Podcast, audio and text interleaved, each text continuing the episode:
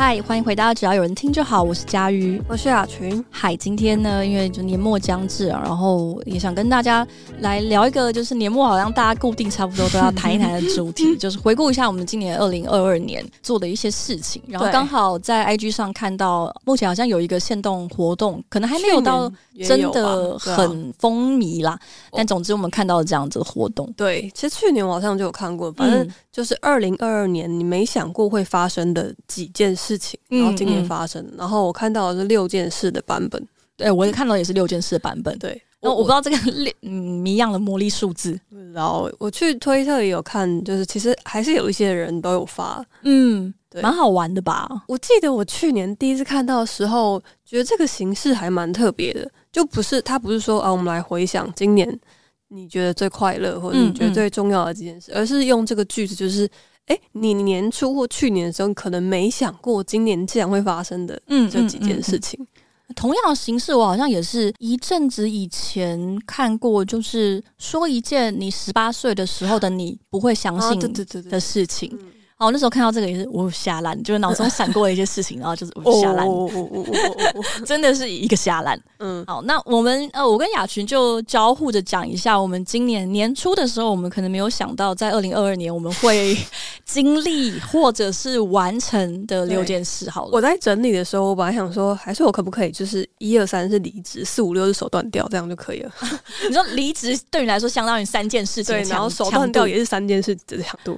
啊，手断掉真的 可能要四件吧？我觉得手断掉应该真的很想不到三四五六。因为离职，你可能还每年偶尔会想一想，但是不会每年偶尔想一想说啊，今年不知道会不会手断掉。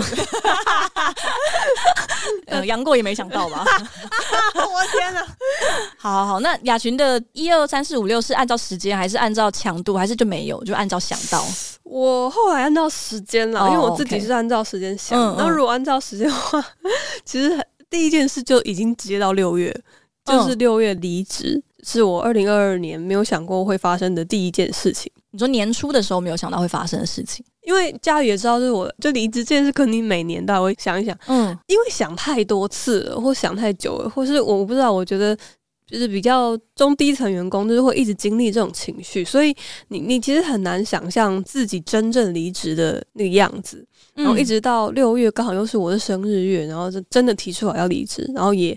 很快的就真的做了离职这件事情啊，就离职了。嗯，嗯，然后所以我的上半年跟下半年长得真的蛮不一样的。虽然公司是蛮自由，但 anyway，你总是还是属于一个特定的机关团体。对，对对对，你还是会有一些，虽然我们的界限是不是很明确，但你还是会有那种，比如上班时段、下班时段一个很明确的界限在心里。我觉得那个感觉就好像是哦，没有想到想了很久的事情会在这一年，就是这一年实现吧。因为其实我记得你年初的时候，我们其实也有针对要不要离职这件事情有去做一些讨论。对啊，就是我说的，其实你会动不动就想一下，或提一下，或是生涯或职涯规划的时候，一定会。考虑到这件事情，嗯，但是我觉得应该是因为我真的觉得自己要离职的那个当下，其实是真的有一个瞬间是，对对对，那个瞬间我有私讯你，其实那个瞬间就是我私讯你那个瞬间，因为他他真的就是被雷打到的一个感觉，就是哇，我真的觉得我不行了，嗯嗯。的那一个瞬间。虽然我一时想不起来是哪一次，但是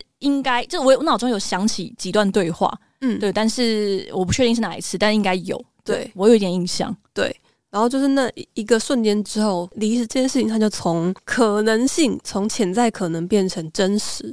嗯，那这件事情其实是我年初的时候没有想到的。嗯嗯嗯。那以现在来说，你来看这件事情，就是对你整个二零二二年，或者对现在的你来说，有什么样的感受？离职之后，有一些想完成的事，也的确在往前推进。嗯嗯嗯但是速度很慢，然后离职之后的那个迷惘感没有消失。其实就是我在这份工作的时候，嗯、迷惘可能不太一样。一份是我已经做到我不知道我在干嘛了，另外一个是我单纯不知道我在干嘛。嗯，但 OK，对，哎、欸，我在干嘛？但但就是尽量的往前推进，做一些我想要做的事情。但是以结果来看，也不能说我后悔离职这个决定，或是。我觉得离这个决定真赞，怎么样？就完全也不这样，他就是啊、呃，人生改变了一个方向。有到改变一个方向的话，应该是指说你现在在完成的一些事情，如果当初没有做出离职那个选择，可能也没有办法成就。嗯，对。就总之是那个部分按下了暂停键，另外一条路才有办法按下进行的感觉，我才能进行的更好或更顺吧。无论如何，就这个方面来看，还算是是值得的啦。或者是讲最直接的，好，就是我的心理上的压力的确小了很多。嗯，离开组织之后，嗯嗯，对对对。那你会觉得你也是不适合待在组织里的人吗？没有诶、欸，其实我是想要待在组织里的人，不是说没有好坏的那种，是如果可以的话，希望可以待在组织里。对，因为其实蛮有趣的是，在价值导航卡嘛，总之就是讨论到说，生涯里面重点的一些价值，就是有一张叫做“渴望有一个归属感”，嗯，就是那个归属感，就或者是所谓身份认同感，就是对一些特定的团体或者是身份有归属感这样。然后那时候我也是觉得，呃，就有一种，哎，有。有有这样的需求啊？没没有啊？我我可以理解有这样的需求，但是那个时候完全不会选进来。哦、但是是哦，因为我就是一个个体户，嗯、我从来也没有特别觉得、嗯、呃啊，其实有啦。我就我仔细仔细想想，因为我们录音的前一天是十二月十二号，然后我想了很久，我就想说这个日子我好像哪里 有一点熟悉。十二月十二号到底什么日子？我有一点想不起来。然后我就想说，哦，是双一二吗？然后我到很后来，我在刷限动还是干嘛，刷那个 Facebook 的时候才才发现说。十二月十二号是北一女中的校庆，我大傻眼，我完全想不起来。哎、但是我就是一直隐约觉得这个日子很熟，可是也太清楚了吧？我不是我如果记得很清楚，我就不会忘记。哦、但是我就是觉得这个日子很熟，可是可是应该是双一二，我觉得很傻眼，是我现在觉得是双一二。我是完全不会有这个日期的印象，我连在几月都忘了。我觉得我在高中的时候是那种最强烈觉得我自己属于某一个群体，呃，可能是制服的那种象征的关系，I don't know。但是其实除此之外，我没有对于任何一个组织有认同感。就是我以身为只要有人的一份子为荣，但不是也没有关系。就是以前我也没有那种觉得、嗯、哦，我现在是什么人，然后带 badge 那种，你知道？你知道有些人很爱带 badge，我好恨 badge 哦。就我一直没有办法，而且我连带名片我都不太记，就是我没有。我一直没有那个认同感，没有那个、嗯、不是没有认同感，我没有这个习惯去告诉大家说，呃，除了我作为一个三 D 立体的肉体以外，我以什么样的身份存在在这个世界上，这样子。对对对，所以我我没有那种世俗的念头。应该说，应该说，比起就是是不是想要待在组织里，应该说，我觉得自己很不适合长时间一个人待着。嗯嗯，嗯，然后这时候就很需要组织来给我一条路走，或告诉我要干嘛。我的确是有这个倾向，但是你是需要人家就需要组织来告诉你要干嘛，还是需要组织里的那种连接感？组织里的连接感。哦，OK，对，对我我觉得这个蛮其实蛮重要的，就是有像之前好像也讨论过，我觉得远端工作其实某种程度来说破坏了那种公司内部的那种人际连接，嗯，强跟弱的连接都破坏掉了，就是情感的连接也破坏掉，工作的连接也破坏掉。对我，我觉得这个其实影响蛮大。应该其实很多人渴求的这个东西，但他不见得有机会，或者是好好的去思考，嗯嗯嗯、就这件事情对他来说有多重要。尤其是在一片的大家说上班好同事，下班不认识。但我跟你说，即使只是上班好同事，下班不认识，嗯、那一个连接也是重要的。对啊，因为你在公司的时间也很长呢。真的很长哎、欸，你可以想象你在茶水间没有办法跟别人聊八卦吗？我们也没有茶水间可以聊八卦，啊、我们茶水间聊八卦我会跟全部的人讲，对、啊，全世界我们茶水间在公司的正中间，啊、而且还没有隔间，超危险的。那家里的第一件事是什么呢？我最后还是写了带妈妈出国，带妈妈出国呢，成为了我们近期就是热听排行榜，谢谢大家。对对对，的确是，果然大家对这个很有共鸣。对，我那天刚好在跟一个朋友吃饭，然后就聊到，呃，我前一阵带妈妈出国，大家有痛。他也是那种你知道，就是罄竹难书的方式，打开了他话匣子。我跟你说，我那个时候我别别别，然后他也是讲讲讲讲到讲到不行。他是跟他弟两个人，两个男生，然后带妈妈出国。嗯。对，但妈妈还有阿姨。哦，我的天呐！对，但是他说阿姨是他精挑细选的伙伴，就是他有很多阿姨，然后在阿姨里面挑了一个跟他们自己、跟他觉得跟旅行的品味最一致的阿姨，所以他觉得万无一失。而且因为就是有时候他妈妈就也是到一个地方就说嗯那么无聊怎样怎样的，但是那个阿姨是。他觉得比较有品味，所以阿姨就说不会啊，你看这边的景很漂亮啊，然后拍照什么，他就觉得哦，这个阿姨就是他找来的一个暗装这样那种感觉。他说，殊不知阿姨跟妈妈在民宿大吵大热吵，对呀、啊，就大爆吵的那种。然后他就说，所以我那时候就使出了从小到大我都会做的一个招式，什么？我先去洗澡喽。我想说，理由够烂，你烂死了。对，他说。因为他已经是精挑细选的阿姨。我也这一招我也会用哎、欸，小时候对爸妈感觉快吵起来的时候，我就会去洗澡，就先去洗澡，因为没有地方可以去、啊。听不到啊，对。對他说，因为阿姨跟妈妈的大吵是就是响彻整个那个古民屋的那种，因为他是去租了一个，他就去特别去住古民屋这样。呃然后就是响彻云霄，所以他只能哎去洗澡喽，这样。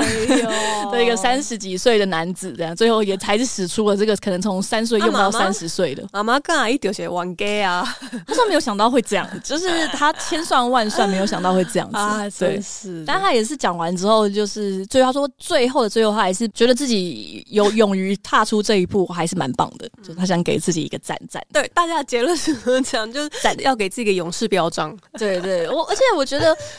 为什么我说在今年我没有想到会完成的事情是，其实在这个决定真的做出来之前，我都是觉得我可能愿意赞助妈妈一些钱，然后妈妈跟朋友。或者是跟其他阿姨一起去，嗯嗯、哦，我觉得 OK。我现在的财力我 OK。之前我妈也有做过类似的请求，但我拒绝，那时候财力不允许。我说不行，没有这个钱，嗯、就是最多就是一点点，但是可能没有办法付到很很大一部分这样子。他要求你付全额吗？应该也没有到付全额啦，哦、我猜是没有全额，但是过分。但我那时候可能拿出来的钱，他可能只能送他到机场了。等一下，那你 OK OK，那真的不要好。对对对，就是没有办法真的实现。我妈妈那时候好像想要去欧洲，哎、欸，对，对对，就想要去欧洲跟团，maybe 也要个我不知道六七八对六七八万，对对对，便宜。但我应该是那个时候没有办法付到一半吧。但在这此之前，我就是觉得我最多应该就是付钱吧，或者是。我可能甚至可以付到全额，但是应该就是付钱吧，因为所有的人都就是会觉得你不要这样，你不要想不通啊，这样这样。所以我以前都是这样觉得，直到我真的去做过这件事情之后，都还是有一种天哪，我真的做了这个决定啊那种感觉。所以我觉得这件事荣登我今年的第一名，而且对，而且某种程度上来说，它好像也让我蛮自我感觉良好的。哦，对啊，对啊，对对对，它让我蛮自我感觉良好，所以值得吧，蛮值得放在第一名，因为勇士标章哎。对，我其实我今年回顾了一个，就是今年我觉得完成了三个，我觉得对我自己来说最有收获的三件事情。其实带妈妈出国也是那三件事情的第一名，这样子。嗯嗯嗯嗯、对，这是我的第一件事情。好，那雅璇的第二件事情呢？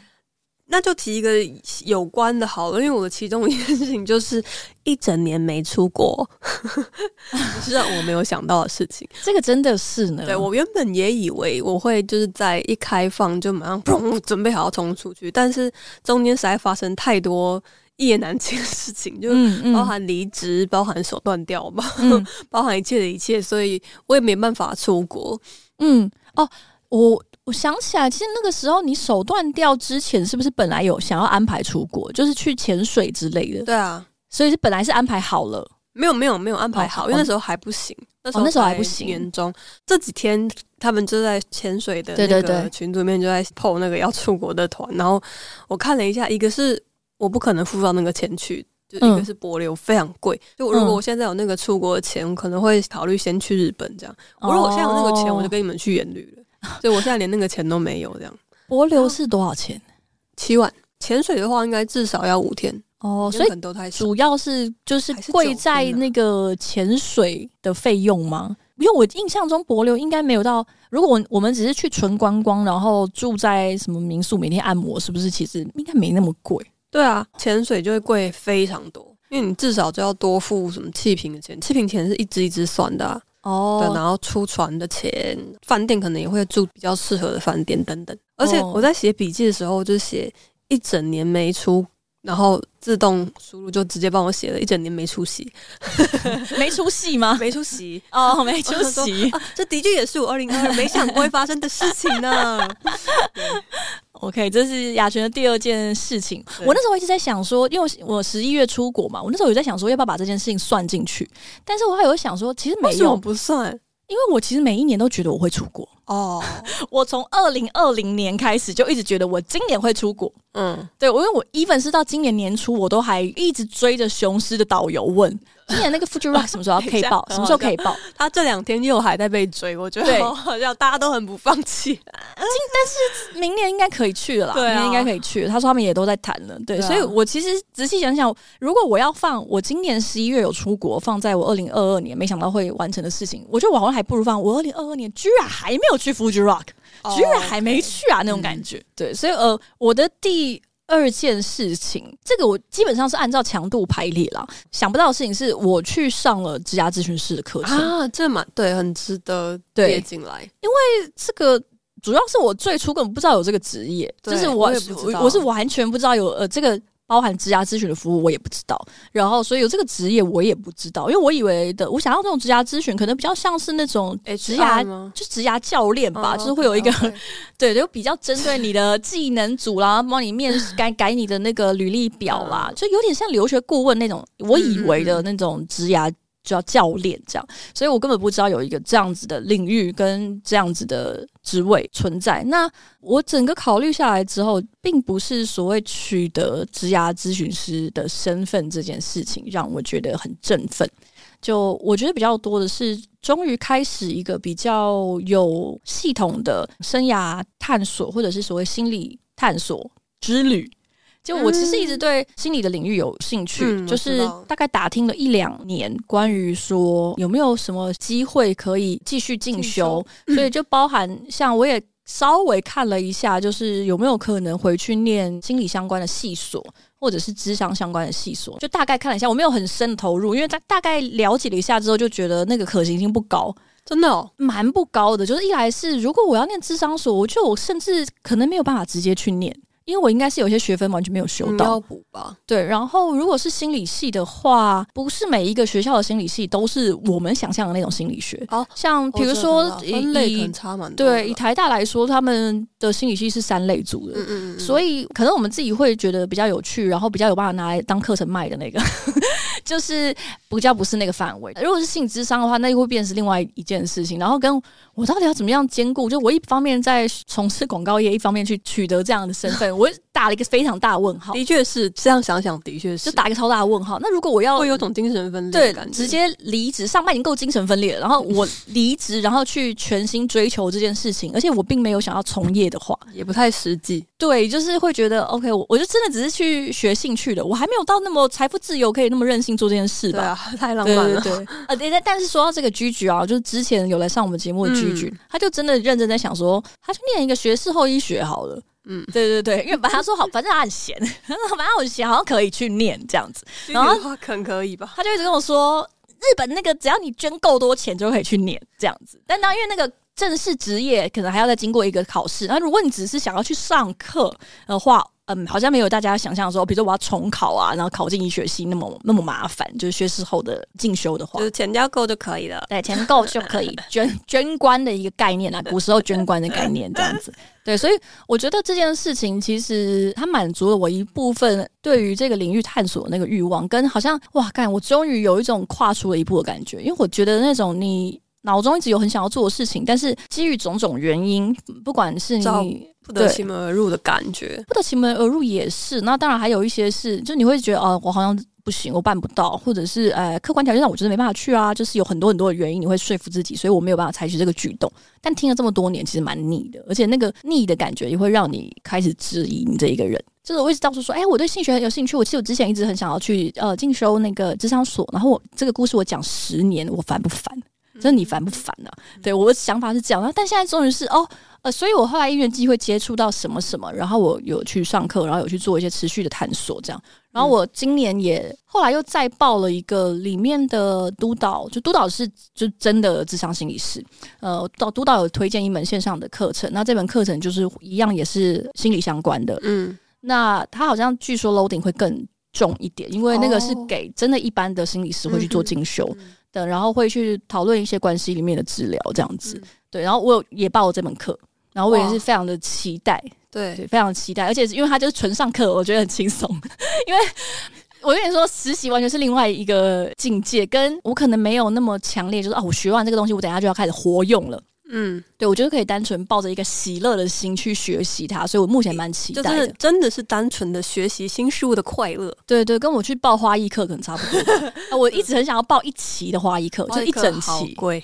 对，一整期的那种花艺师养成训练，maybe 好像大概三四万块左右。就是一期可能八到十二堂吧。好，对，这个如果之后有有闲有钱的，我也会蛮想去上的。有闲有钱的话，我最近想要报的是去学那个环保手工皂的课。环保手工皂的课如果只上单堂可以吗？好像不行的、欸。呃，哦、因为因为我看到的是它有一个认证，我想要拿认证那一种，哦、拿认证可能就会比较麻烦，因为它就是宠物友善的那种比较特别的的手工皂。哦，如果有钱有闲的话，想要报我的课有点多，这倒是真的。而且有钱可能还没有有闲那么难，因为有闲真的要花很多的时间。不会啊，我现在很闲呢、欸。真的吗？可是你有办法，比如说连续十二周，然后你真的都要到定点的时间去参与这件事情吗？我在复健差不多就是做哦，说的也是，说的也是。如果有办法复健，应该就可以成为宠物手工皂的制作师。对啊，我只是没钱而已，那就蛮困难的了。我在想说要接哪一个，但我也用一样是在六月发生的事情，就是我六月发了，算是公开第一支有上所有串流平台的单曲。嗯，就是如果是完整的作品呢，比如说放到街身上啊，放 YouTube 上或干嘛干嘛的，可能很多，或是公开表演过，可能很多。但是六月就是真的找制作人合作，也找了一位歌手妹妹 来 feature，反正就是推出了一首单曲这样，然后上了各大串流。而且我蛮开心的是，有点像你刚刚讲的，就是这件事情讲了很久很久很久，然后一直一个是没有力气，一个是没有勇气，没有胆量把它做出来，因为是推出自己的作品，然后你就也会很担心别人的反应嘛。然后他跟我的 也是童年创伤有点关系，反正就是我小时候爸妈很反对我做音乐这件事情，嗯、最后六月终于做出来，然后当我看到歌上去，然后诶很多人喜欢，然后诶突然变成接生推荐。哎，突然变成编辑精选，哎，突然变成乐评推荐，再上了串流也出来之后，这件事情对我来说，在当时啦有很大的意义。虽然现在变成我很大的压力，嗯、因为我要把后面的东西继续做出来，其实真的很恐怖。嗯嗯嗯，对。相关的有点小感人的是，就前一阵子不是大家就在玩那个串流的分享嘛？年末串流都会推出倒数，嗯、然后有一位追踪者就是有分享了他的 KKBOX 的画面，其中有一个月的听最多的歌竟然是我的歌。嗯，然后我就非常惊讶，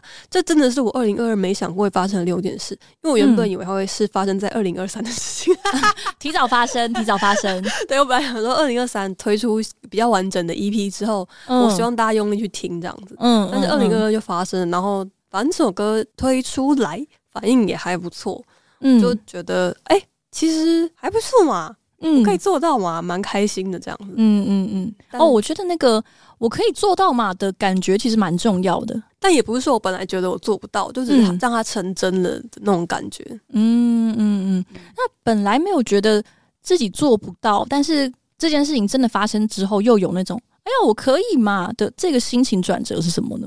有一种觉得原本自己在怕什么那种心理的纠葛吧。就其实你是自己在跟自己挣扎跟对话的话，嗯、就会有一个声音跟你说：“你看，你为什么要逃避这么多年？逃避到现在，你自己都非常后悔，觉得来不及了。但是还是硬着头皮把它做出来之后，结果还是不错嘛。嗯、那你为什么要逃避这么多年？但结果现在还是因为遇到很多困难，继续在有一点小逃避。其实最近是这样的心态，但我希望包括今天录完这一集，还有年末一些杂七杂八事处理完之后，我要开始认真面对这些事情。”哦，然后也因为做这一首歌跟做之后的歌，嗯、我其实认识了新的朋友或是音乐人。嗯，对，很年轻哦，真的够年轻，我快吐了。跟你 feature 的那个那美眉是二十，跟我弟一样大，所以是二十岁。二十岁，嗯、哇，真的好年轻哦！我就跟他们说，你就不要问我几岁了，拜托拜托，你们觉得我几岁就好，就不要再问我几岁就可以了。那你当中是怎么联系上他的呢？也是朋友介绍。哦，对，其实我那时候有一点惊讶，就是这一首歌或者是第一首歌是找了另外一个人来 feature 这件事情，因为台语那一段念白，我觉得自己念不好，不只是发音的问题，应该说那一段的声音在我的想象里面就不是我的声音哦，就是以一个对作品的想象的角度来说，嗯，对，嗯，对对对，所以就从其他人的推荐中找到他，对。那你之后还会想要跟他有更多的创作的尝试吗？你说那个人吗？嗯，对啊，会啊，会啊，会啊，或者其他任何想要跟我 feature 的人都欢迎。嗯，对。哦，那时候你就是这首歌是有找制作人的时候，我也蛮惊讶。那个惊讶的感觉是我没有想到，原来自己可以找制作人，应该这样讲。嗯，就我我我以为可能要到哦，我要找制作人，我要找专业的混音师还是什么，可能那个已经是有唱片公司之类的那种程度。这种事就是这样，就是因为在这个年代，这件事对我来说也是有一点算是新的学习。应该就是说啊，其实你就是跟你的朋友说，我有一首歌，有一个 demo，然后我想要找人来帮我录，然后我需要有个制作人，可能再帮我把编曲跟录音都弄得更完整、更好一点。然后，于是我朋友就推荐我一个制作人，嗯，对，就就这样子，然后把 demo 丢给他，他就把他。弄完东西丢给我，因为现在的东西其实是简单一点啦。当然，歌手有更高级的做法，但其实现在这样就就可以了。比如说公司拍片，有摄影师来，然后就直接就坐在那边把念白念一念之类，你就发现，哎，原来这件事情其实很简单，可能它其实就会变成一个电视节目的这种感觉。哦，对，好像是这样。觉得你这样讲的时候，我觉得可以想象，就有很多本来以为是非常专业，现在也还是觉得非常专业，但是那个专业是你以为你以一己之力不会触及的那个地方，就好像它在一个门的另外一边。哦，然后我甚至也因为这件事情更肯定了自己的音乐制作能力，因为其实那首歌。你们最后听到的样子，跟我原本给他的样子没有差非常多。他当然做了很多我的声音的细节调整，因为那个我自己做不来。可是其实我后来发现，其实编曲什么的，我自己因为我自己有花一点时间去学，然后就觉得哎、欸，我做的蛮好的，嗯嗯嗯，就蛮开心的。所以制作人他会调整的。整个范围会到什么样的程度啊？不一定要看原本 demo 完整度在哪里。比如说，oh, 比如说《花开雨时》这首歌，我给他的 demo 度，我觉得完整度已经有到七八十。嗯嗯，对，所以你们听到的最后。九十一百可能是他调整的一一些细微的节拍或者什么，我自己的声音他要去混，然后录音这样子。Oh. 然后如果今天我给他 demo 是那种只有一把吉他，我用手机录的，那那种他可能就要做非常非常非常多的事情。哦，oh, 但这也会反映在报价上面，当然对不对？当然对。哦，oh, 但大部分的制作人可能都就是你给他的程度是三十跟七八十，可能他们都是可以做的。对。就如果制作人觉得你这个三十，哎，我还要去找一个吉他手、一个鼓手、一个贝斯手，他会跟你讲，然后他就会去找。哦，对，然后你就付钱的。音乐产业应该也是有非常多这样子，像是浪人的存在吧？有啊，有啊，就自己在这个体制外面就有办法去做很多，嗯，我们以为是体制内的事情的感觉。好，这是雅群的第三件事。Yeah。第三件事，我其实觉得蛮奇妙的，就是好像对我来说不是一个特别有什么满足感，它就是在客观上比较像是尝试的一个很新的工作。就我今年做了两个募资案，嗯。就做了两个募资案，然后这个因为、呃、老实说，公司业务其实跟募资也完全没有关系。在今年初的时候，我绝对不会想到说怎么会突然有一个募资案。当然，当初公司接到募资案这件事，并没有真的很破天荒。就毕竟不是像说、嗯、哦，我们居然接到了一个宠物保姆的 什么照顾开，然后我们公司开始做这个业务，这么破天荒，就只是哦接到了一个某种程度上来说也算是行销的一个类型，但不是我们。常做，甚至是可以说，我们应该基本上公司内部，我本人是没有碰过的。对啊，对，但我们开始做这一个募资案，然后做，而且今年做了两个，然后我觉得这两个募资案对我来说都有蛮不同的意义。两件事情是连带发生的，也就是说，我如果没有做第一个募资案。那我就不会做第二个木子案。Oh, uh, uh, uh, uh. 那如果我没有做第二个木子案，很多我现在正在做的事情是不会发生的，它是不会展开的。所以以结果来说，做第一个案子的时候，它有很多痛苦的成分，也可以说它基本上就是我整个上半年痛苦的来源。嗯，之一很大的一部分。对。嗯。但是以现在的结果来说，我会觉得还好有做。就我还好有做第一个募资案，它让我在整个行销领域里面又把某一块补得更完整。嗯，对，就是当然我本来就了解它一些基础的运作，但是实际上透过真的进到很一线的执行，把一些细节又搞得更清楚一点。但那个是第一个。那第二个案子，如果我没有做过第一个的经验，这整个走过一切的经验，我不会有第二个案子。也因为在第二个案子里面的发挥，我觉得就像你讲的，原来我做得到嘛。嗯、但我本来觉得木质的水很深，就我觉得这个水很深，然后他非常的辛苦，对，他非常辛苦，所以那个时候其实是硬着头皮做这个案子。做了之后，自己觉得还算满意。他可能没有到那种非常哇，市场上都注意到了，居然有一个你知道破两亿，这没有到那种程度，完全没有。他就是堪堪达到了一个基础的门槛。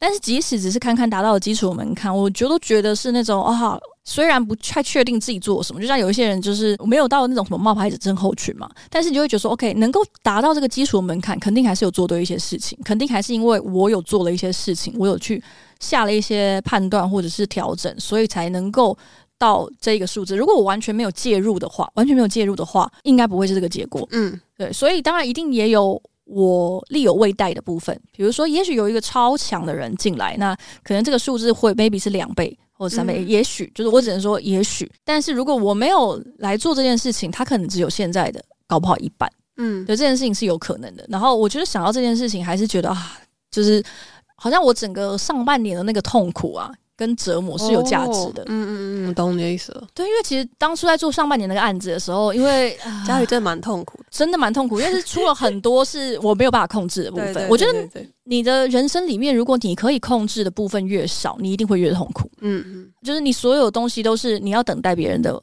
发后处决，或者是你在里面就是扮演一个。小小的螺丝钉，就你怎么样，你都只能随波逐流啊，或者是呃等待别人来决定你的方向，那你一定会很痛苦。那我在做第一个案子的时候，其实就有一点这个状态，就有很多是我没有办法控制的部分。对内就是我身体会感受到外界来的压力，然后身体里面也会有自己对内的压力。对，所以我觉得整个上半年其实蛮 suffer。那当然那个时候我其实心态基本上是健康的，可以这样讲是，这是我第一次接到这么庞大的。募资案就是它的很多细节是从零开始的，是，所以肯定会有哪一些是做的不是非常顺手的部分。但是对我来说，我觉得那个都很好。就是哦，我只要在这边被小石头绊到了一次，我以后就会更注意。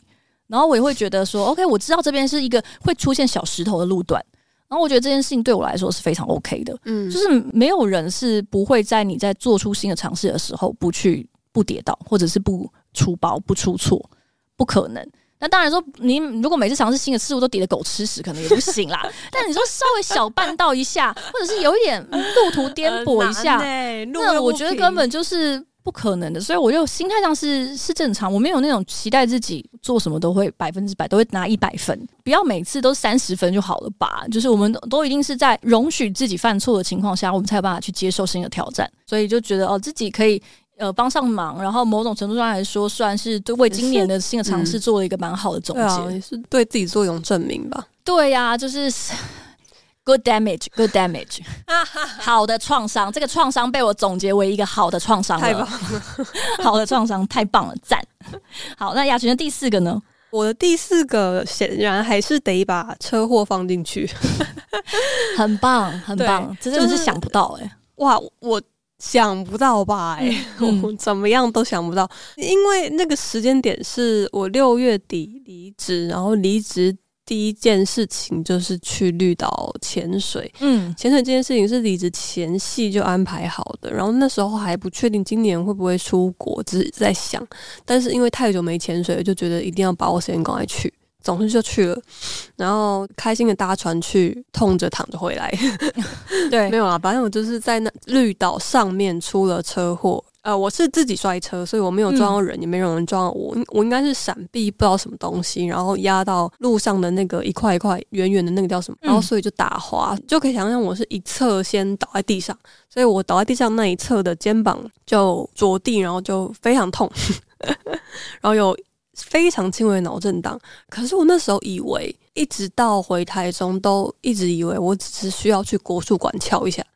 你还会去国术馆敲一下吗？就是我一直都以为是这个状态，或者是我去医院他会跟我说：“嗯，脱臼了，忍住哦。”然后啪，然后回去我就好了。为什么要回到台湾才看医院？不是因为我。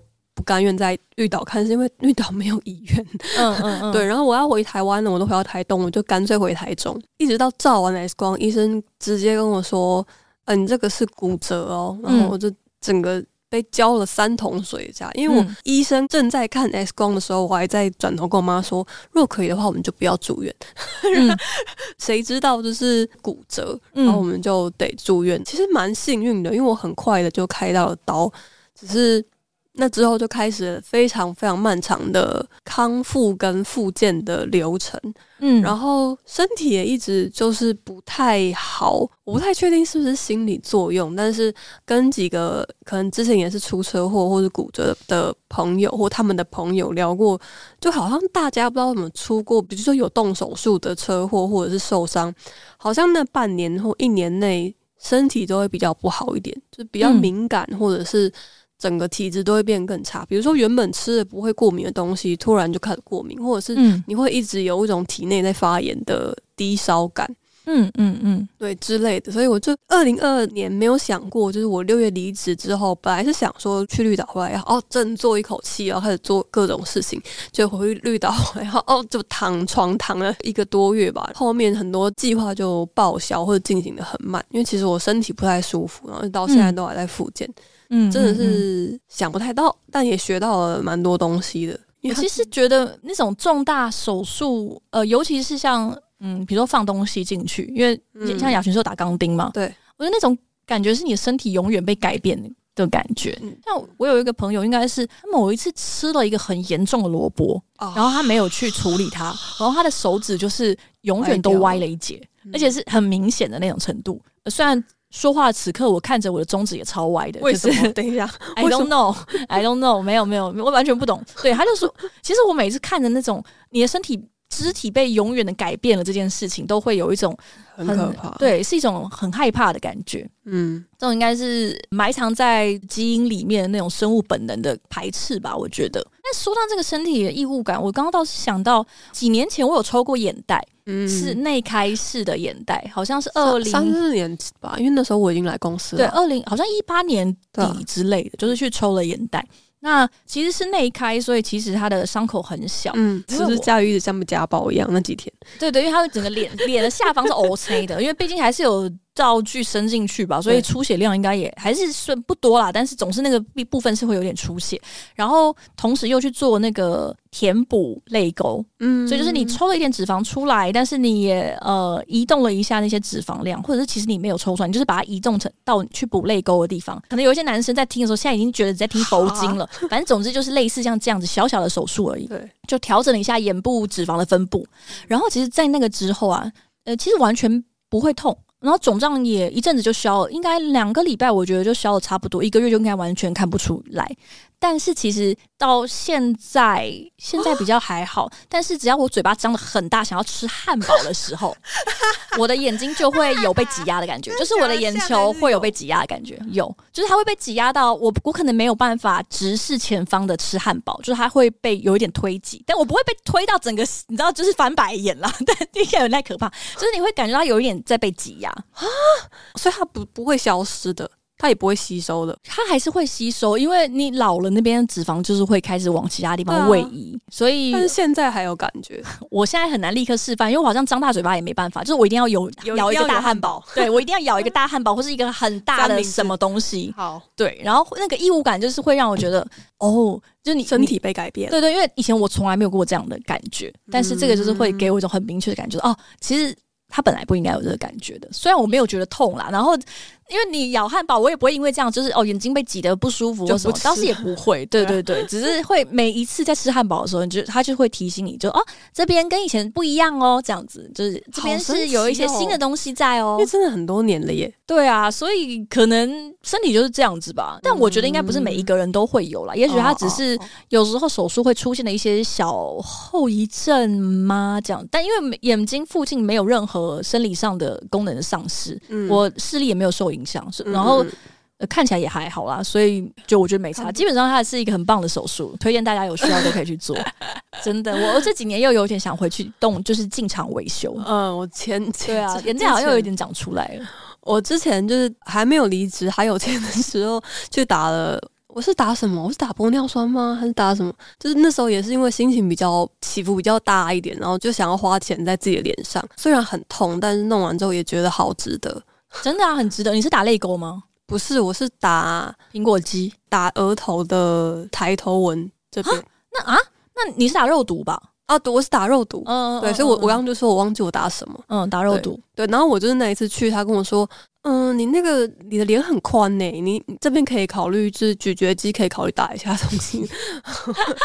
就是在那一刹那，我觉得哇，讲话难听的同事可以来这边当那个助理。真的整形诊所的人都很爱对脸指指点点，然后他们好像都觉得你来就是想听这个吧，这种感觉。对，但我殊不知，我只想跟他说，我只是他妈来打个镭射，你可以停止对我的脸就是 指手画脚。我那次本来只是去打镭射而已。对啊，就是不是我只是固定来打一个那种呃，我忘记那时候打一些蜂巢吧、皮秒什么的。对，就我只是来打个镭射，可以不要再叫我做这个做那个吗？就是虽然你们整间店的人都。长蛮像的，就我没有想要变成你们这样子啊，可以吧？就是我如果我有需要的时候，我可以接受。比如说啊，我想要隆鼻，然后我就会想要知道他觉得我的鼻头可以怎么样做会更好。对，就我问你的时候，拜托你详细的告诉我就好，不要我问完你隆鼻，然后你就说嗯。啊，不过其实是说啦，你的这个你这边这样，然后而且他们就会直接拿那种笔在脸上一直吐来吐去，对，会笔呀，对对对，你看这边的那个脂肪层也都都掉了，都掉了，这样就我想说你闭嘴，我知道你闭嘴，就很烦，我想说我没讲，而且我又没要你做这个，嗯，而且我有时候会看着医生的脸想说。你凭什么对我讲这种话？我也有，我我还是觉得，就是如果你是做整外的医生，可能你自己也是要稍微保持一下你的状态。是，坦白说，坦白说，我连去看中医的时候都会挑比较漂亮的那一个。哦，我现在中医师很漂亮，啊、我现在中医师很漂亮，我现在中医师也很漂亮，而且好年轻。就是因为她长得很漂亮，所以我就会想这样做这些吗？不会啊，可是我觉得这个人之，我如果是去看呃。肝胆肠胃科，我就会觉得 OK，你怎样都没差。对，但是如果我是去看皮肤科，我可能会希望这个医生看起来皮肤比较 OK 吧。没错，没错，对。但当然，我觉得这是两回事，因为他他是皮肤科专家，跟他期待自己的皮肤是什么样的程度是两件事。但我只能说，我会想要先挑他皮肤看起来很赞的。嗯，然后我也不得不说，我之前有打过镭射，最初期吧，我人生的那个玻尿酸初体验，帮我打的那个院长哦，她皮肤真的超级好，是一个女生。但因为我后来看她，其实也是有一些争议吧。嗯，可是我那次去打超级满意，就超满意。他帮我填的那时候是填泪沟，好像还还多打了一点。苹果肌哦，很多时候我觉得看他超强，嗯、然后他皮肤又超好。我上次打这里，然后我也是打黑眼圈这边，嗯、所以这边我也有打，然后也是很痛。但是我打完之后也是很值得，因为我打完之后，我记得隔几天好一点之后，我就素颜去剪头发，然后我的发型师就跟我说：“哎、欸，你觉得看起来脸比较亮哎、欸，可是你看起来也没化妆，发生什么事？”真的很神奇。我那时候是一打完，我，我们直接完全一个。偏题到不行，但总之就是我那个时候是去，本来是去打泪沟吧，而且我为什么会去，就是因为他们说免费，我说免费我就去了这样，然后我就去了之后，他就说啊，他觉得我的苹果肌也可以加打一点，这样。他就帮我也打了一些在苹果肌，然后我就是呃那时候还没有对自己脸了解那么多，二十八岁的时候，然后打完之后我就看了一下，想说其实老实说，我你看不出来有什么改变。但是你就是觉得自己年轻了两岁，对，就是脸就比较好看，会比较光彩一点。对，然后我就拍一个普通的自拍照传给我朋友，而且是男生朋友，是异男朋友。哇！然后他就说，呃，其实好像跟你平常长一样。但是说不太出来，但好像真的有比较年轻。可是他他说不出来，他就说但好像有比较年轻。我说对，我也觉得，可是没有很多，就是大概两岁，就是大概回到我可能二十六岁的样子而已。二六跟二八差很多。对，可是如果三四到三二是不是不用去了？没有没有没有，三二三二三二还可以，三二还可以。对，我就觉得蛮好笑的。对对对，那佳 宇的身体身体改造。好，第四件事情就是也跟身体有关，就是。我现在回头想想，我有一点点惊讶，是没想到我今年还是没有瘦下来。嗯，就我每一年好像都有一种，我觉得我今年可以的感觉。哦哦、真的哦，我不知道你有你有在想这件事？有，我有在想这件事，我都有这个不切实际的梦想，但不是这个意思。那对，因为其实我有时候，比如说我有一阵子比较瘦，或者有一阵子比较胖，我就会跟我认识非常久朋友讲这件事，然后他就会说嗯嗯嗯，然后直到他有一次突然跟我说。但其实老实说，你每一次跟我讲你瘦或者你胖，我看起来都一模一样。我想说，呃，也是，而且我们从十岁认识到现在，嗯，然后说就这个几十年来，他对我的那个整个感觉其实都差不多。他讲起来应该是很准，应该是很准，因为我大概就是瘦两公斤，我就会一直跟他讲，然后胖两公斤，我就一直跟他讲。只要早上起来喝水，就就会胖两公斤。对，他就是说，老实说，你每次跟我讲，我都没有感觉。对，因为可能我对自己的那个体型就是。大概减两公斤之后，我就会突然进入一种哇，我现在好瘦，这然后我就会开始变得有一点开始想要偷懒，我就想要开始偷吃一些东西，所以我就也许永远都只能停在那边。回来了，不会不会不会，现在现在还好，现在还好。但是我刚写了这个之后，我又在想，其实我今年好像还是有瘦，可是都是那种很意料之外的。就第一件事情是我确诊的时候我有瘦，我刚才在想，该不会是这种吧？肠胃炎对生病确诊的时候瘦了一点。然后前一阵子就是上礼拜那个胃食道逆流，所以胃发炎，我好像又瘦了一点。可是整体来说没有符合我想要瘦的那个成果，因为而且我中间一度又有点发胖。我现在只是哦，好像有瘦回本来可最 maybe 最一开始的今年初差不多那个样子而已。嗯，没想到中间会发生这么多，就让我突然好像变瘦的事情。就我说的变瘦，真的就是生一个病掉一两公斤。嗯，那回来之后，就是到身体可以正常吃喝之后，也没有到真的很回来。嗯，就跟确诊到我整个整个康复，然后开始正常吃东西，其实我掉的体重没有全部回来。哦，就是 但但就真的有受了一些非人待遇，在那一周内。非人待遇，对对，就有一些，就你真的不想吃东西啊，完全不想吃啊，吃一次就我好累哦。对，我好累。像我之前宁可一直睡都没办法吃。会发炎的时候也是啊，就是呃很很绝望，就是你可以感觉到，就像你刚刚讲，就是你其实只是肩膀手术，可是你会觉得整个人都很虚弱。对，胃发炎也是那种感觉，就是我其实整个身体是倍儿棒，然后我胃也没有痛，可是你就是会知道。Something happened inside，这样 就是好像有一个东西在里面，它看起来很，它很脆弱。里面的朋友，对对，他他其实也没有痛，我也没有干呕或者什么，可是我就是整个人疲累累的，然后也没有到很想吃东西，然后但是不吃又不行，因为胃食道逆流就是这样，你你不吃你就会开始胃痛，所以因为这件事情的关系，我现在比较好一点了，但是好像前一阵体重有掉一点下来。胃食道逆流的时候可以吃什么啊？嗯、可以吃苏打饼干。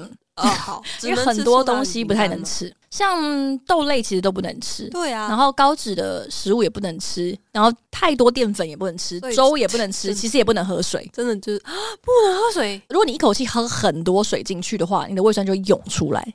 哦。God，然后、okay, 所以真的是苏打饼干，苏打饼干对，因为它会跟你的那个胃酸啊那些去中和它，所以苏打饼干是 OK 的。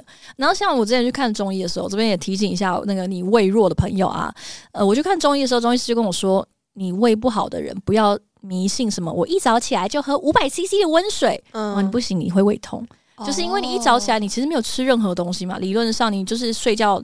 呃，maybe 你睡觉之前有吃东西或者怎么样，反正你已经很长一段时间没有进食了，所以现在是你胃里面胃酸含量最高的时候。所以如果你现在这时候一口气先他妈灌五百 CC 的水，那胃酸就会立刻出来给你 say hello 这样子啊，原来如此。对，所以他说你就是你不能够做这件事，你要喝可以你就小口小口的喝，然后你喝一点就停下来。对，就是不能喝水，不能一口气喝五百 CC 的温水。嗯，我手机有超多胃食道逆流吃什么饮食，然后各式各样，然后就超绝望。其实没什么东西可以吃，因为我最近晚上也超常胃痛的，然后就很困扰。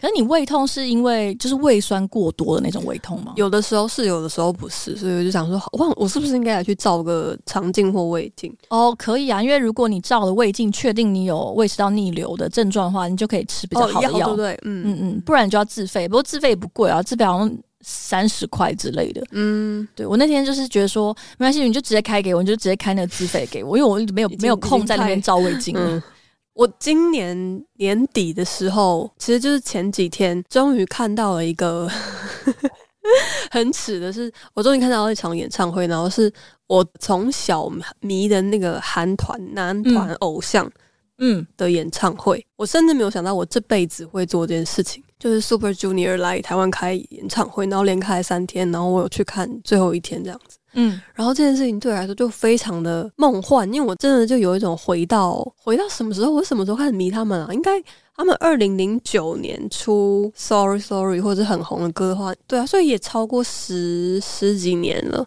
然后就是嗯，进去小巨蛋不是我第一次买摇滚区的票，但是我也站在非常前面，而且还一直用这个。挡着肩膀的姿势，很怕被别人撞到，然后一边拿应援棒，因为站在摇滚区就离他们很近，就很开心。然后那一刹那，就真的觉得，哇！我终于体会到了一种文化。你说呃，迷妹文化，迷妹文化，我终于成为他们的一份子。就是平常在脸书或在灯上什么看到，其实是会有觉得有点荒谬，有点好笑，就是嗯，大家都很疯，都会就是自己做应援卡，然后演唱会的时候会翻牌，要干嘛干嘛的。但是真的进到那个场馆，然后全馆一起拿就是很贵的偶像出的官方应援棒的时候，真的会有一种哇，这就是。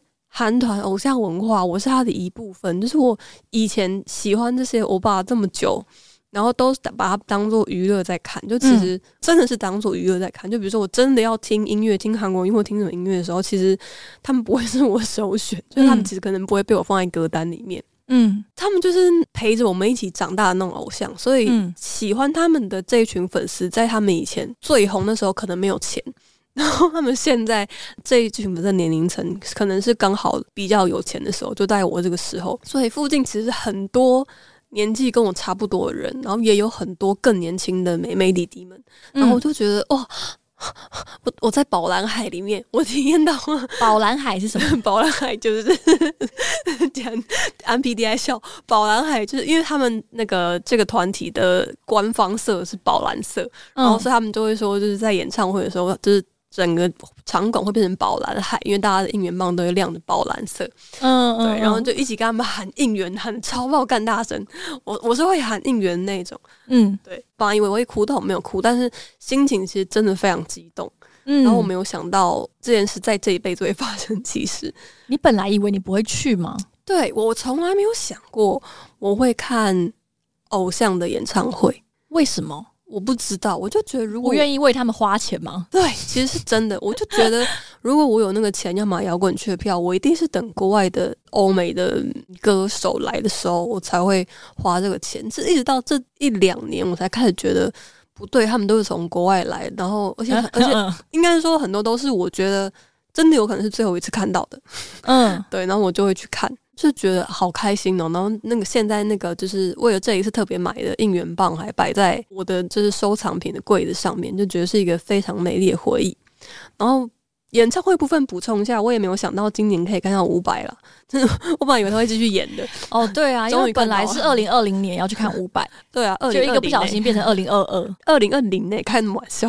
我觉得好像偶像的演唱会更应该要到场吧，因为偶像文化销售的本来就不是音乐或者是什么本身，是那种啊，大家处在同一个宇宙里面的感觉。对，就长大之后才会懂说的意思，就是我刚刚讲的喊应援，就怕说你，你一定要这样。说还会太会太兴奋吗？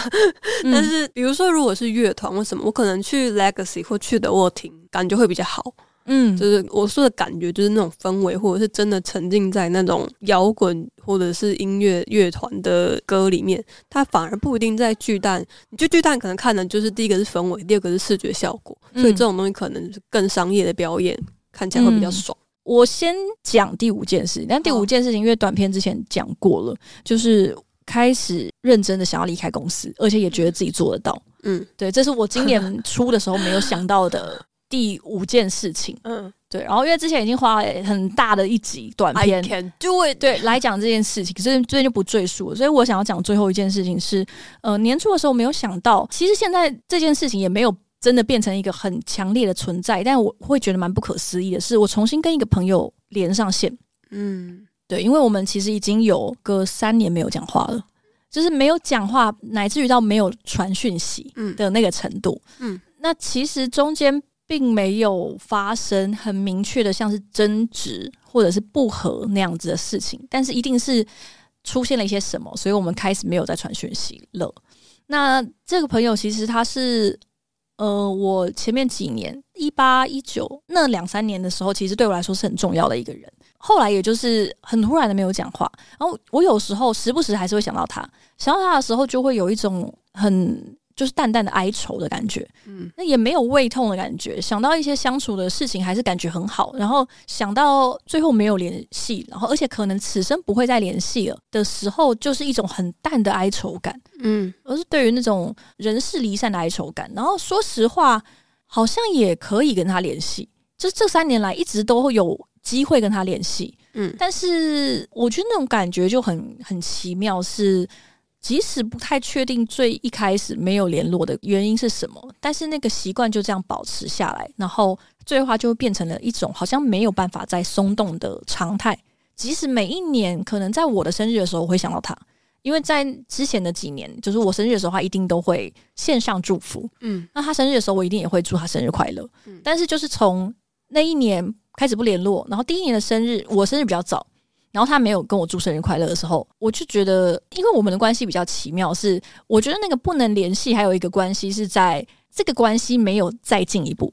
嗯。就是我们的关系没有办法再进一步了，所以他就会必须被 hold 在一个不进则退，然后就会一直退的地方，然后最后你就会失去一个联络的理由。嗯嗯，对，所以他没有祝我生日快乐的时候，我不是生气，也不是觉得哦他是不是讨厌我啊之类的，那时候我只是觉得说哦，已经到了没有办法祝生日快乐的时候了，就是现在是这样子的关系，然后所以中间两三年是完全没有任何联络，只有很零星的那种按贴文赞。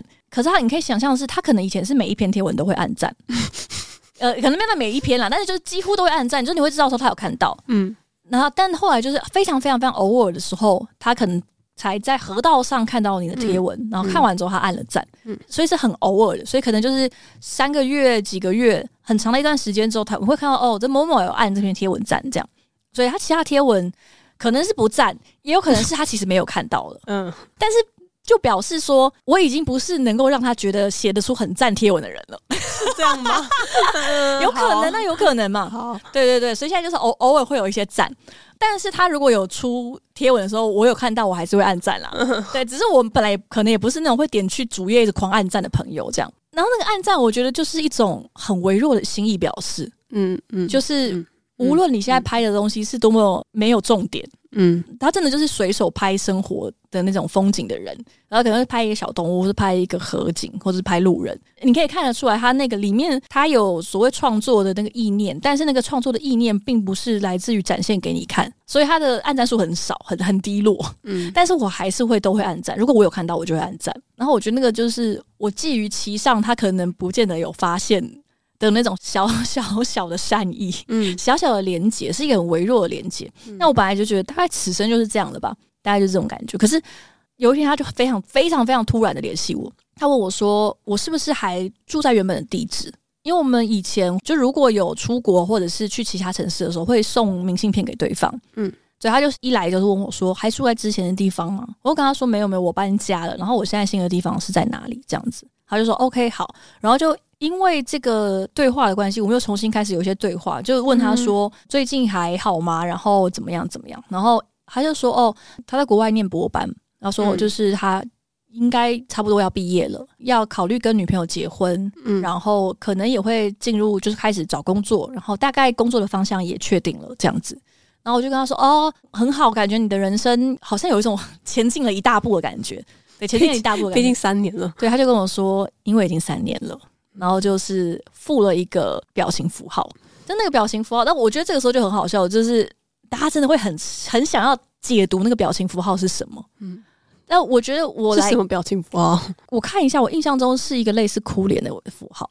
哦，对对对，就是尽在不言中的那种表情符号。然后那时候就想说，毕竟也三年了的这一句话，加上这一个表情符号，到底是什么意思呢？嗯。就是他在讲出这句话的时候，有没有意识到我们居然三年没有讲话了呢？我甚至不太确定，说那个毕竟也三年了，是哎，毕竟都过了三年，我也总该完成这些事了吧？嗯，还是毕竟也三年了，我们已经三年没有讲话了。嗯，这样就是我不知道他的那个情绪是什么。哦，嗯，对，就是毕竟我他妈念一个博士，我已经念了 N 年了，我终于可以毕业，因为他可能比平均又多了两年之类，嗯，所以是真的蛮蛮久的时间这样。然后我就觉得，嗯，然后就稍微有讲了一下话，话题并没有持续超级久啦。然后直到后来，我有收到他的明信片，然后他的明信片也是一如既往的，他就是讲了他那一天去市区的美术馆，然后去美术馆的路上，他坐一个公车，在公车上看到了形形色色的人，然后他就速写了一个公车上的人的人群像图，然后跟他讲说他呃在美术馆那天看了什么，然后他回家，就是一个非常。日常的记录也没有特别谈什么，然后他去的那个美术馆就是市区的美术馆，嗯、他其实就有点像是我现在去那个圆山花博那边，嗯、然后我就写了一个我今天去台北市立美术馆、嗯、北美馆做了什么这样的东西。我后来有回一封明信片给他，那明信片里面我也是大概讲那个时候我写的那个当下发生的事情，跟一直没有联系，但是当然我也会在想说，不知道他过得好不好。那我一方面又会觉得说蛮担心他是不是过得不好，但是我又觉得说。他应该是过得很好，他应该可以过得很好，没有问题的。然后我就跟他讲说，但是虽然我如此确信你会过得很好，可是直接跟你对话，确定你是过得很好这件事，对我来说依然意义非凡。嗯，这样，然后他就说他前几天跟我说，他收到明信片了。就我们的话语都没有说这个对话一直持续很久，嗯，就是非常非常偶尔的会跟他讲一两句话。你说会不会有一点失望？我觉得会有一点点失望，嗯，就是终究是不太可能回到之前那个关系。就像我讲，嗯、成年人之间的关系有一些你是不进则退的，尤其是在你跟对方的那个实际的空间距离很远的情况下，嗯、是没有什么可以前进的地方，嗯，这样。但是我会觉得说，无论如何，这个关系又回到。我们很偶尔可以跟对方讲讲话的时候，我觉得还是蛮感动，还是蛮感谢的。因为其实老实说，我上一次分手的时候，或者是我上上次分手的时候，虽然都是同一个人，就总之就是某一次分手的时候，因为我的心情太差了，我心情太差，所以我就跟他讲了这件事情。然后他就说好，那他问我说有没有需要聊天，还是要讲话都可以，可我会立刻打过去。然后我就好，然后我就我应该就打给他吧，应该打给他还是我开会，我甚至可能有开视讯，我不太确定。然后你知道我们一起做了什么吗？什么？我们一起唱了《Rick and Morty》里面的主题曲。哦、我知道，嗯，我想起来了。对，我们就一起唱了哪一首啊？有记得是是 Sweetie。对对，我们就一起合唱，疯狂的合唱了这首歌，合唱了一些好像磕嗨了 才会唱一些 shit 歌。这首这首基本上应该是有用什么才会想要听的歌。对，然后听起来会很棒的歌，就超莫名的勉强一个人，然后听这种无聊透顶的失恋故事，还要跟我？是你 请请请他一起听的吗？是我邀请他跟我一起合唱这首歌。他也不是会觉得这首歌很怪的人，他一定会觉得这首歌 OK，只是可能他没有想到会在这个情况下使用它，跟大合唱它这样子。嗯、对，然后我我好像始终没有跟他讲过这件事情，就是我觉得对我来说，那个时候，当然在那之后对话结束之后，还是有很多痛苦的时候，可是。真的那一瞬间，我必须要用那个很老派的词，就是我真的真心的觉得他接住了我，即使不是他希望接住我的时刻，就是他的那个情境设定，他可能不是会希望以这样的方式接住我，或者是在我遭遇这种事情的时候接住我。嗯，对对，但我觉得回想起来，对我来说，那是一个很魔幻的时刻，所以我觉得对我来说，他永远会是一个非常重要的朋友。无论我们之后会以什么样的方式联系，或者是我们的关系可以。持续多久？我觉得无论如何，某有些事情就是他一旦发生了之后，这个人就是会被放在一个不一样的位置，然后他始终会有一个不一样的位置留给他。嗯，对，这可能是我今年我说的，他不是一个很明确的事情，是因为他并不是真的对我的日常有一个很明确的改变，或是什么，因为他的幅度很少。就我不是说我重新拥有了一个可以无话不谈的好朋友，我只是重新拥有一个偶尔可以。传讯息的朋友，而且非常偶尔，那个非常非常偶尔，就可能也许一个月传一个讯息说：“哎、欸，我觉得你要看一下这本书，我觉得你会喜欢。”然后他就会说：“好，我会去看。”对，这种感觉而已。有重新联系上，真的太好了，真的。即使是这种浅浅的、淡淡的，就是那个位置还是在那一边，有没有联系上？我觉得意义上还是差蛮多的。你实际上知道他应该可以过得很好，就像我这样，我觉得。我相信你可以过得很好，跟我真的知道你过得很好，是对我来说是意义非凡的。